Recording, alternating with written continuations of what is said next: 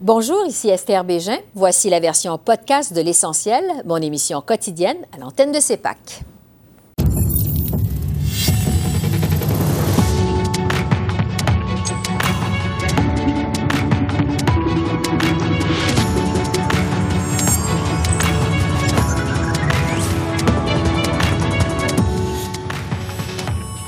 Ottawa doit-il déployer une politique nationale pour lutter contre la COVID? Les vaccins seront administrés à partir de quand au pays? Le docteur Howard New de la Santé publique du Canada répond à nos questions. Québec débloque 6,7 milliards sur 5 ans pour verdir son économie. La priorité à l'électrification des transports. Patrick Bonnet, porte-parole de Greenpeace Canada, nous dit ce qu'il en pense et les propos d'une députée libérale sur le déclin du français à Montréal attisent les foutes de l'opposition aux communes. L'analyse de nos politologues Geneviève Tellier et Daniel Bélan. Bonsoir, Mesdames, Messieurs. On a entamé aujourd'hui le dernier droit des travaux parlementaires avant la pause des fêtes à Ottawa, alors que bien des Canadiens se demandent s'ils pourront célébrer en famille. Les cas d'infection à la COVID-19 continuent leur progression inquiétante dans plusieurs régions du pays. Une montée euh, qui se poursuit alors que les nouvelles sont plus encourageantes sur le front des vaccins. Je vais faire le point euh, sur tout ça dans un instant avec euh, le Dr Howard New, sous-administrateur en chef de la santé publique du Canada. Mais d'abord, voici le portrait de la situation de la COVID au pays.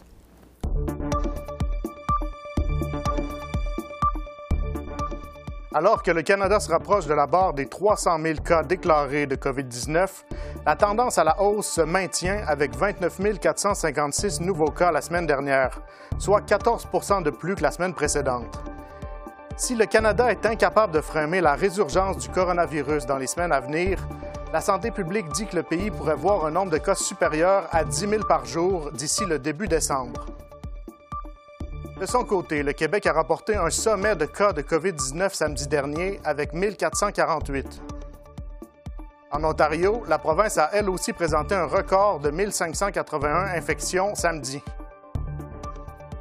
Le Québec et l'Ontario demeurent les provinces les plus touchées par la COVID-19 au pays, mais la situation s'aggrave également dans plusieurs provinces de l'Ouest.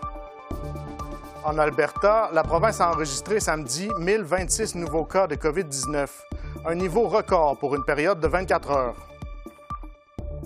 De son côté, le Manitoba a dénombré 494 nouvelles infections de COVID-19 dimanche, un sommet dans la province.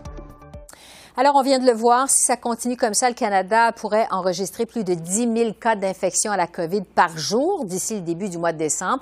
Je retrouve le docteur Howard New, qui est sous-administrateur en chef de la santé publique du Canada. Bonjour, docteur New. Bonjour. Je vous demanderai d'entrée de jeu, est-ce que le Canada a perdu le contrôle de la situation de la COVID au moment où on se parle? Ah, ça, c'est une difficile question à répondre. Euh, je pense pas qu'on a perdu le contrôle, mais euh, la tendance, si ça se maintient, c'est vraiment euh, inquiétant. on voit qu'on a presque toutes les provinces et territoires, peut-être sauf le nord, et aussi les provinces atlantiques, ça va mal. le, le taux de cas continue à augmenter. Oui, parce que quand on regarde justement le portrait à l'échelle nationale, le Québec, l'Ontario ont enregistré des nombres records euh, en fin de semaine d'infections. Le Manitoba aussi, ça va mal euh, du côté de la Colombie-Britannique. Euh, qu'est-ce qui fait que les provinces n'arrivent pas à freiner les cas d'infection? C'est quoi le problème exactement? Oui, vraiment, si on parle en fin de compte, c'est que les, les personnes partout au Canada, c'est difficile de vraiment limiter le nombre de contacts. On a vu qu'au printemps, on a vraiment euh, fait le confinement partout au pays. Tout le monde a resté chez eux. On a aplati la courbe, mais avec l'été, euh, euh, les gens commencent à sortir. C'est aussi important pour la société pour réouvrir les entreprises au fur et à mesure. Et avec ça, c'est difficile aussi de, toujours comme dit, euh, continuer à pratiquer les bonnes pratiques euh, de, santé publique déjà éprouvées. Hein. Euh, c'est, toujours les mêmes, mêmes principes. distanciation physique, le port de masque, bonne hygiène des mains, nettoyage des surfaces. Et là, avec euh, le fait qu'on commence aussi à ressentir, et on le sent vraiment dans la population, une espèce de fatigue de la COVID. Euh, si on regarde la situation au Québec euh, et en Ontario, par exemple, le premier ministre Legault, d'abord au Québec, songe peut-être à permettre des rassemblements familiaux à Noël. selon certaines hypothèses, il pourrait permettre à 10 personnes de trois familles différentes de se réunir.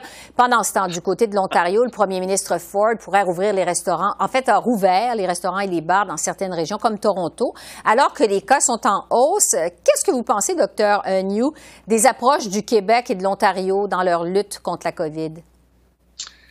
Je pense que c'est vraiment euh, euh, difficile à trouver un équilibre. Euh, je pense que ça, c'est pour moi personnellement. Je pense que c'est vraiment une question de limiter le nombre de contacts. Aussi, vraiment garder, comment dire, la, bulle sociale très étroite. Peut-être seulement avec les, autres membres de votre ménage. Euh, je peux seulement vous dire c'est quoi mes plans pour, euh, pour les fêtes. Oui. Euh, je peux vous dire que moi, ma belle famille est québécoise. J'aime beaucoup les, les, les, grands rassemblements de familles québécoises, mais cette année, c'est sûr, ma femme et moi, on va seulement inviter nos enfants. C'est seulement les, les, enfants avec nous, mais c'est aussi le fait que nos enfants sont des adultes. Mm-hmm. Donc, euh, mon fils, euh, un de mes fils, euh, habite à Montréal. Je, lui ai déjà dit que, hey, OK, si vous voulez venir chez nous, est-ce que vous êtes prêts? Peut-être, il, faut, il faut prendre une décision. Limitez vos contacts, restez presque en quarantaine pour les deux semaines avant de partir de Montréal pour venir ici à Ottawa. Donc, oui, c'est très important. Je fais le faire, papa. C'est beau. Et euh, quand on, va faire euh, les fêtes ici euh, chez nous, on dit aussi parce que c'est toutes les personnes qui n'habitent pas ensemble. on va porter tout le monde les, masques aussi, garder la distance. On, va avoir les, les, les, bons bouffes, tout ça, mais c'est vraiment avec toutes les mesures de santé publique. Oui, bon, limiter. Oui, mais limiter évidemment les contacts le plus possible, les rassemblements le plus possible. Quand on regarde une province à l'autre, pardon, ça varie beaucoup. Euh, il y a les consignes, euh, les mesures euh, d'hygiène, de santé publique des provinces. Il y a certaines pressions pour que le gouvernement fédéral mette de l'avant un plan national de lutte contre la COVID pour guider davantage les provinces dans leur lutte contre la COVID. Est-ce que c'est une bonne idée? Est-ce qu'on est rendu là au Canada? C'est pas pour moi pour passer des commentaires sur une proposition comme ça. Moi, je euh, j'ai déjà constaté que moi, comme, euh, comme un spécialiste, un médecin hygiéniste, euh, ma responsabilité, c'est toujours de, de, de regarder, suivre la science, regarder les, analyser les, les, données probantes et, et après donner les recommandations, aussi les conseils aux ministres ici à l'échelle fédérale. Et je pense que c'est le même cas pour mes homologues dans toutes les provinces et territoires. On, on, sait, moi aussi, je suis très conscient au fait que on, travaille avec un système fédéral ici, à la responsabilité des provinces et territoires. Euh, c'est vraiment pour la livraison des services de, santé publique, aussi soins de santé. Euh. Euh, si on rentre dans une autre étape, oui, je pense que c'est peut-être un, enjeu, quelque chose à discuter entre le premier ministre mm-hmm. avec ses homologues, mais c'est c'est pas vraiment pour moi pour pour donner euh, comme dit, une, des lignes de conduite. Pour faire ça exactement ça ou là. Ce soit au gouvernement euh, de euh, décider donc pour peut-être un plan national de lutte contre la COVID. Euh, sur une note plus encourageante maintenant, docteur New, j'aimerais vous entendre à propos des, des, vaccins.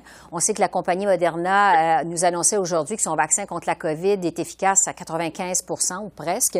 la pharmaceutique Pfizer nous apprenait la semaine dernière que son vaccin à elle est efficace à plus de 90% Et on sait déjà que le Canada a sécurisé des millions de doses de ces vaccins. Euh, ces vaccins-là pourraient être disponibles à partir de quand au Canada? On pourrait commencer à les administrer quand au Canada? OK, seulement pour euh, peut-être faire un résumé. Euh, à date, on a vraiment beaucoup de, ententes avec, on me dit, plusieurs candidats de, vaccins prometteurs. Euh, incluant le, vaccin de Pfizer, aussi de, Moderna, mais aussi cinq autres euh, candidats, même euh, une compagnie Medicago qui était qui est basée à Québec, c'est ça. Mais avec avec les, phases comme avec les, essais cliniques, c'est Pfizer et Moderna qui sont le plus en comme c'est avancé comparé aux autres avec, ils sont en train de compléter, comme dire, leur phase 3 avec un grand nombre de personnes. c'est très important pour nous autres, pas moi, mais les collègues qui travaillent dans notre système réglementaire pour avoir les données, pour analyser, pour assurer avant l'approbation que c'est vraiment les, les, les vaccins sûrs et efficaces. Mais si tout va bien, euh, je pense qu'on peut recevoir, peut-être prêt à distribuer et vacciner les personnes, peut-être euh, mois de janvier ou février. Donc, euh, parce qu'aux États-Unis, on prévoit commencer à vacciner des personnes très ciblées. évidemment, on ne parle pas de vaccination massive, mais pour des personnes très ciblées dans les prochaines semaines, peut-être même aussitôt qu'au mois de novembre, début décembre. Donc, aux gens, vous dites qu'au Canada, ça pourrait être dès le début du mois de janvier, dès le mois de janvier? Ah, je pense que plus réaliste janvier-février parce que euh, c'est sûr, euh, comme j'avais dit, qu'il faut avoir les données pour nos, collègues pour vraiment euh, faire leur analyse pour l'approbation. Et même si c'est approuvé au Canada, on a aussi des, des, des, comme des, des, enjeux logistiques. On sait que les deux premiers vaccins, le, vaccin de Pfizer, il faut garder vraiment à, une température très, très froide. Moins, 70 degrés Celsius, effectivement. Oui. C'est ça. Et comparé à peut-être euh, euh, aux autres vaccins, euh, par exemple pour l'influenza, notre système dans les provinces et territoires, avec les, congélateurs, tout ça, mm-hmm. on n'est pas prêt à, date pour recevoir et distribuer, pour garder, comme on dit, la chaîne froide pour un vaccin de, comme le, vaccin de Pfizer. Donc, je pense qu'il y a encore, encore de travail à faire pour assurer qu'on on, va avoir les mécanismes pour le transport, pour euh, garder euh, la, température froide pour euh, les vaccins de, Pfizer.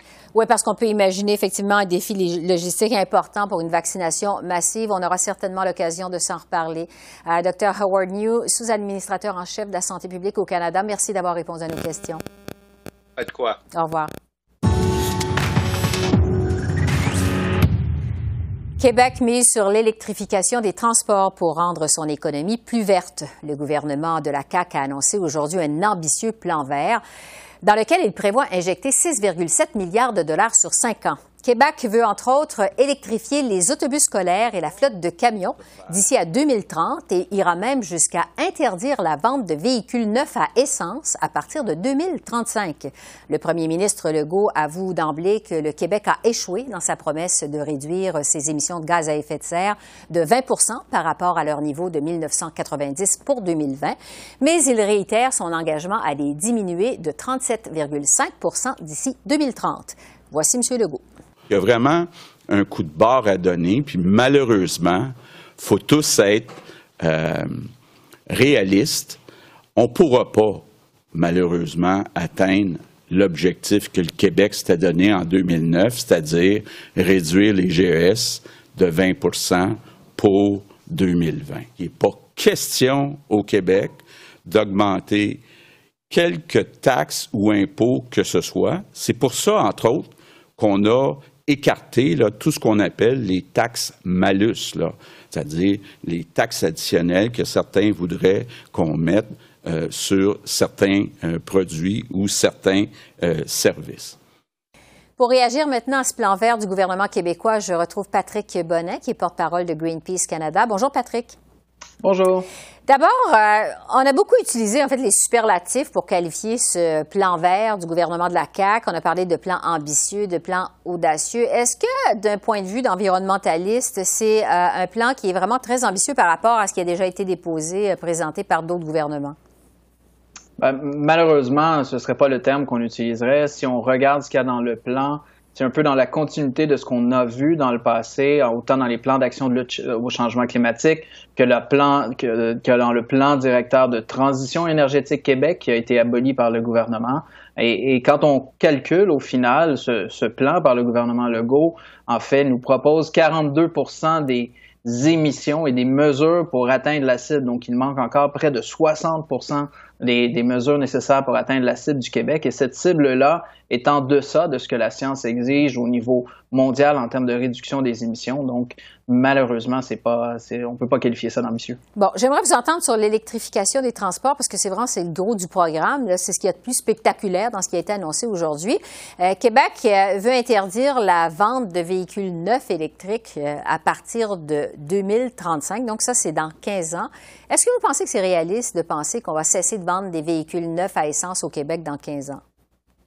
Ben, non seulement c'est réaliste, mais euh, c'est nécessaire. Si on regarde, il y a plein d'autres législations dans le monde euh, qui, qui, ont adopté ce genre de, de réglementation. L'Angleterre et le Royaume-Uni plutôt bougera cette semaine avec 2030. Vous avez l'Irlande, les Pays-Bas, l'Inde qui vise aussi 2030. Donc le Québec se positionne comme leader en Amérique du Nord avec 2035. Faudrait idéalement comme le comité qui était en place pour recommander au gouvernement des mesures, aller vers 2030. Il faut aussi que le gouvernement fédéral, lui, se mette à bouger parce qu'actuellement, il vise 2040 et, ne mettra pas de, de loi en place. Donc, le Québec arrive avec aussi une loi qui forcera, au fur et à mesure que les années avancent, les constructeurs à mettre davantage de véhicules et de modèles en place pour ultimement arriver à 2035 avec plus aucun véhicule à essence ou diesel neuf qui seront vendus. Donc, c'est une mesure intéressante, pas encore assez ambitieuse. Et, pour nous, il faut d'autres mesures complémentaires, évidemment, pour,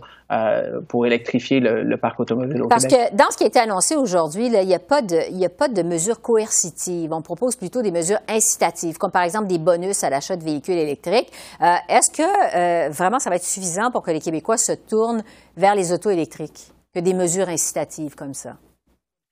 Ben, on le voit, ça fonctionne quand même bien, mais ça coûte extrêmement cher. Ça reste 8000 dollars par véhicule. Donc, une des critiques, c'est que beaucoup de l'argent actuellement annoncé, il y en a, oui, dans les transports collectifs, c'est très bien, mais beaucoup de l'argent va dans les véhicules électriques individuels. Et, et ça, c'est 8000 dollars par véhicule. Donc, c'est énorme. C'est près d'un milliard au total que le gouvernement propose à ce niveau-là, alors que ça aurait pu être fiscalement neutre, donc ne rien coûter à l'État si, au lieu de juste mettre un rabais à l'achat de véhicules électrique, il y avait aussi un malus ou une pénalité pour ceux qui choisissent d'acheter des véhicules neufs ultra énergivores comme euh, les, véhicules de luxe ou les véhicules euh, de, course ou, même certains types de véhicules euh, VUS qui sont plus polluants que d'autres. Donc le gouvernement en effet, n'arrive pas avec des mesures contraignantes. Il n'a que des incitatifs, alors qu'on sait qu'il faut mettre des mesures dites d'éco-fiscalité, donc d'encourager la bonne pratique, autant au niveau de l'individu que de l'entreprise, mais aussi de décourager les mauvaises pratiques en environnement. Et ça va prendre aussi plus de bornes électriques, évidemment, pour alimenter euh, ces véhicules.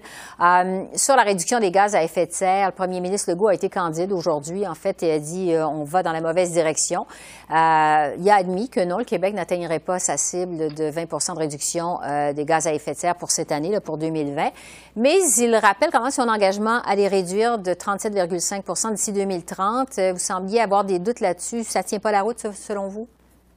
Bien, actuellement, le plan qu'on a sur la table la part du gouvernement, c'est 40% des mesures qui sont identifiées pour 2030. Donc, à partir d'aujourd'hui, il faut que le gouvernement mette en place euh, ce qu'il s'est engagé à faire, c'est un comité de scientifiques indépendants pour le conseiller, pour évaluer la qualité du plan. Il faudra aussi travailler avec les municipalités, les entreprises, les groupes de la société civile, le gouvernement fédéral aussi pour bonifier ce plan-là, parce qu'on ne peut pas attendre dix ans avant de le bonifier. Il faut que dès maintenant, le gouvernement retourne à la table à dessin, propose des mesures supplémentaires, prépare également la population et les entreprises au fait qu'on devra en faire davantage, donc de faire de l'éducation, oui, pour ultimement non pas juste mettre des incitatifs, mais aussi mettre des limites à ceux qui, qui, qui contreviendront à, ce qui doit être fait en environnement. Donc, ça devra aller plus loin. Patrick Bonin, porte-parole de Greenpeace Canada, merci beaucoup.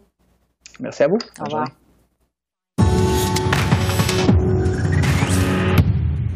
La députée libérale Emmanuela Lambropoulos a tenu des propos méprisants en émettant des doutes sur le recul du français à Montréal. C'est du moins ce qu'ont déclaré les conservateurs et les bloquistes aujourd'hui à la Chambre des communes. La députée s'est fait reprocher sa déclaration dans laquelle elle disait avoir besoin de voir le déclin du français à Montréal pour le croire. Il faut dire que le lendemain, la députée a fait marche arrière en publiant une déclaration sur les réseaux sociaux dans laquelle elle reconnaissait le déclin du français dans la ville. Quoi qu'il en soit, l'affaire a rebondi aux communes cet après midi Voici un extrait des échanges entre les députés conservateurs Gérard Deltel et la ministre Mélanie Joly. je suis très fier d'être le député de Louis-Saint-Laurent, mais je suis pas fier du tout de la députée de Saint-Laurent. Jeudi dernier, en comité parlementaire, elle a eu le culot, littéralement le culot, de mettre en doute la fragilité du français à Montréal. Je la cite, elle a dit, en anglais d'ailleurs, J'ai besoin de le voir pour le croire. Et sur le ton sarcastique, elle a employé cette expression-ci pour parler de déclin du français à Montréal. Monsieur le Président, pas besoin d'être la tête à Papineau pour savoir que le français est fragile à Montréal. Est-ce que le premier ministre, député de Papineau et voisin de la députée de Saint-Laurent, pourrait remettre les pendules à l'heure et dire clairement à la députée qu'elle était complètement dans le champ? Le ministre. Merci, Monsieur le Président. Il va dire que nos deux langues officielles sont extrêmement importantes et on reconnaît que le français est une langue minoritaire au Canada et à travers l'Amérique du Nord et qu'il y a un recul et que donc, par conséquent, on doit en faire plus pour protéger le, le français au Canada et également partout à travers le Québec. Dans ces circonstances, nous avons dit dans le discours du trône, pour une première fois, que nous allons aborder cette question et trouver des moyens pour résoudre cette problématique, en fait, ce, ce, Point of order, Mr. Speaker. dans les circonstances, nous allons procéder à la modernisation de la loi sur les langues officielles. Et cette histoire du déclin du français à Montréal, ce sera d'ailleurs notre premier sujet d'analyse avec nos politologues en résidence, Geneviève Tellier et Daniel Bélan. Bonjour à vous deux. Bonjour. Geneviève, d'abord, euh, qu'est-ce qu'on doit penser de cette déclaration de la députée euh, Emmanuela Lambropoulos? Euh, c'est très surprenant comme déclaration. C'est une déclaration malheureuse. Puis je suis pas mal sûre que les libéraux s'arrachent les cheveux en ce moment parce que vous avez une députée anglophone de Montréal euh, qui parle sans doute au nom de plusieurs Montréalais où c'est comme ça que ça va être perçu et qui banalise un peu le problème alors que plusieurs observateurs et depuis plusieurs années on, on indique effectivement que la place du français se réduit euh, à Montréal et donc il s'en va faire cette déclaration là et qui banalise la situation. Je suis sûre que dans un contexte pour le gouvernement libéral où on essaye de ramener la protection des droits des minorités, notamment des francophones, euh, à l'avant-plan puis d'essayer de bâtir des ponts, c'est certainement pas une, une, bonne, un bon discours qui a été présenté. Ouais. Daniel, justement, la députée a dit regretter, elle a fait marche arrière, mais ça n'a pas empêché l'opposition cet après-midi aux communes de lui reprocher ses propos. Qu'est-ce qu'on doit penser de la réaction de l'opposition dans ce dossier-là? C'est une réaction normale. Elle a fait une bourde. C'est, euh, elle a, elle a, je pense qu'elle a fait une erreur. Elle s'est excusée. Puis c'est normal que l'opposition euh, euh, essaie de, de, de, ramener ça à l'avant-scène et puis euh, de, de, faire de ce genre de, de, de l'accuser de pas vraiment prendre la situation au sérieux. C'est, c'est ce qu'elle a dit, hein. Mm-hmm. Euh, mais euh, je sais pas si on va encore parler de cette histoire-là dans, dans quelques jours. Euh, mais c'est sûr que pour l'opposition, surtout pour le bloc, c'est euh, c'est le genre de, de déclaration là, qui, qui vraiment les, les, les aide à, à montrer que c'est eux les qui se vraiment qui sont les défenseurs de. Ouais de la langue française. Et Mario Beaulieu a réagi d'ailleurs aussi cet après-midi. Sur la gestion de la COVID maintenant, la deuxième vague frappe fort au Canada, on le sait. On craint d'avoir plus de 10 000 cas d'infection par jour d'ici le mois de décembre. Geneviève, euh, bon, il y a toutes sortes de pressions pour qu'Ottawa mette en place un plan national pour les provinces pour lutter contre la COVID. Euh, Est-ce qu'on est rendu là? Est-ce que le gouvernement Trudeau devrait aller jusque-là? Je ne sais pas, c'est pas encore clair dans ma tête. Depuis le début de la, crise, euh, il y a eu des réponses variées selon les régions par les gouvernements provinciaux, puis ça a quand même bien marché. D'avoir un plan national, ça veut dire que tout le monde est soumis aux mêmes règles alors que les situations sont assez différentes d'une région à l'autre. Puis ce qui va arriver, c'est que si Ottawa dit bon, ben, on faire un ensemble de règles pour l'ensemble du pays, les gouvernements provinciaux, eux, vont dire bon, ben très bien, mais où est l'argent? Donc il va y avoir une bataille de chiffres qui va se livrer assez rapidement. Donc idéalement, c'est mieux de décentraliser les décisions puis de s'ajuster à ce qui se passe sur le terrain. Mais en même temps, le chiffre de 10 000 cas par jour, c'est quand même important. Alors, on n'avait jamais cru ça il y a quelques semaines encore. Mm-hmm. Alors, euh, c'est ça qui est préoccupant. Puis, c'est d'où viennent ces 10 000 cas? Ben, essentiellement l'Ontario et le Québec. Alors, est-ce qu'il n'y aurait pas des réponses plus ciblées qu'il y aurait à faire dans ces deux provinces-là, notamment? Mais en même temps, bon, l'Alberta, ça va pas très bien, le Manitoba non plus. Euh, donc, la question se pose. Donc, je pense que c'est sain de se poser la question, mais est-ce que c'est la réponse? Je suis pas encore convaincue. Ouais, Daniel, on parle même de déployer la loi sur les mesures d'urgence dans les provinces. Est-ce que c'est une bonne idée, vous pensez? Non, pas la loi sur les mesures d'urgence, pas en ce moment. De toute façon, Justin Trudeau a déjà dit qu'il le ferait seulement si les provinces le demandaient. s'il y avait un consensus parmi, les provinces pour le faire. Et je pense pas que la majorité des provinces, certainement pas le Québec ou l'Alberta, vont, vont demander que cette loi soit, mise en œuvre. C'est vraiment une mesure extrême.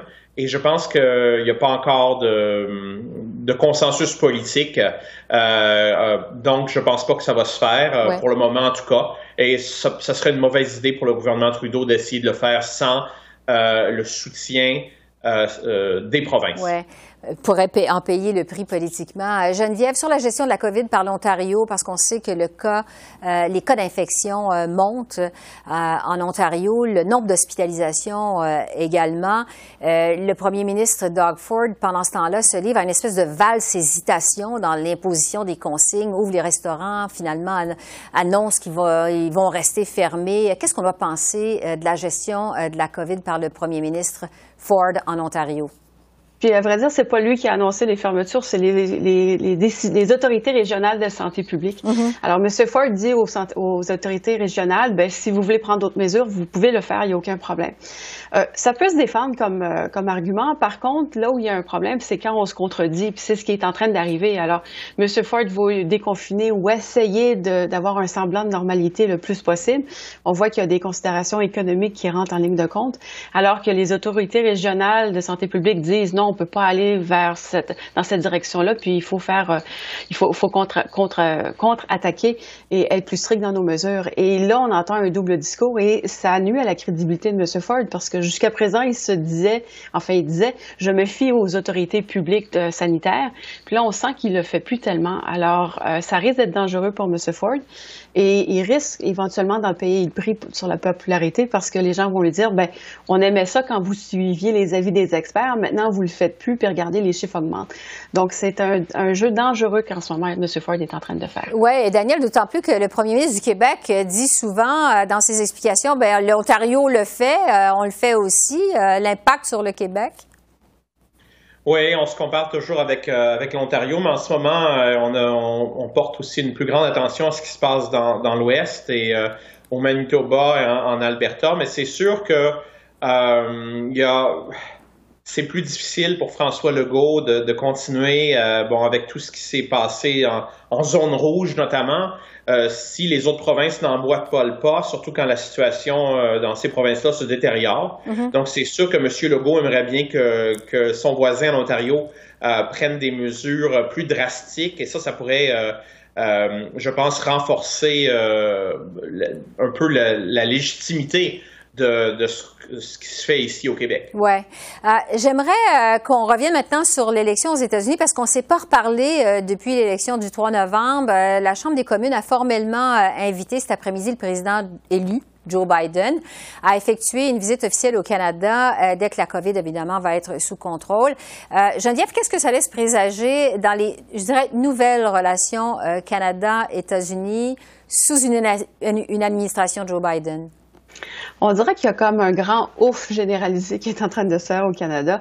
Alors, on est plutôt content de voir que M. Biden a été élu. Et la tradition veut que la première visite officielle à, l'étranger du président américain se fasse au Canada, mm-hmm. ce que M. Trump n'avait pas fait d'ailleurs. Alors, j'ai l'impression qu'au Canada, on est en train de dire, ben, on veut, prévenir la suite des choses, puis il faudrait que M. Biden vienne nous voir. Et donc, on lance déjà l'invitation, quand vous serez élu, venez nous rencontrer. Euh, et, si effectivement M. Biden vient voir le Canada en premier, ben, je pense que ça veut dire un retour à la, la normalité des choses dans nos relations avec les Américains. Oui, en tout cas, on n'a pas tardé à, lui lancer l'invitation aujourd'hui. Daniel, les conservateurs à Ottawa, on le sait, devaient constamment euh, prendre leur distance du président Trump, qui était très... Euh, polarisant. On est maintenant à la fin de l'ère Trump. Euh, quel impact ça pourrait avoir sur la joute politique à Ottawa, le fait que euh, ce ne sera plus le président Trump qui va occuper la Maison-Blanche, l'impact sur les conservateurs? Oui, non, ça pourrait aider les conservateurs parce qu'ils ont ils ont plus besoin de se, se distinguer de, Trump. En même temps, je pense que ça pourrait être plus difficile comme pour quelqu'un comme Jason Kenney, par exemple, de résister euh, les politiques de prix sur le carbone euh, quand euh, Joe Biden va probablement essayer d'aller dans la même direction que le Canada, sinon plus loin. Et donc là, ça va donner des, munitions aux gens plus à gauche, les, écologistes, le Parti vert, euh, le NPD pour demander plus d'actions en matière de, changement climatique. Et ça va devenir de plus en plus difficile pour l'Alberta ou la, Saskatchewan, de plus en plus isolé sur le continent nord-américain. Euh, et il pourrait avoir aussi des enjeux comme le, projet de, de, pipeline euh, Keystone. Keystone Excel. Bon, on ne sait pas trop ce qui va se produire avec le permis présidentiel. donc, ça pourrait, ça pourrait causer des, je pense, des, des problèmes pour l'Alberta et pour Jason Kenney euh, dans ce nouveau contexte nord-américain euh, où maintenant la, lutte contre les changements climatiques va devenir une priorité au sud de la frontière et ça, ça, devrait avoir des conséquences ici au Canada. En tout cas, ça va changer la donne, ça c'est une chose qui est certaine. Geneviève et Daniel, merci beaucoup. Merci. Au revoir. Merci. Au revoir. Alors voilà, c'est comme ça qu'on a vu l'essentiel de l'actualité de ce lundi 16 novembre sur la colline parlementaire à Ottawa. Esther Bégin qui vous remercie d'être à l'antenne de CEPAC, la chaîne d'affaires publiques par câble. Je vous souhaite une excellente fin de soirée et à demain.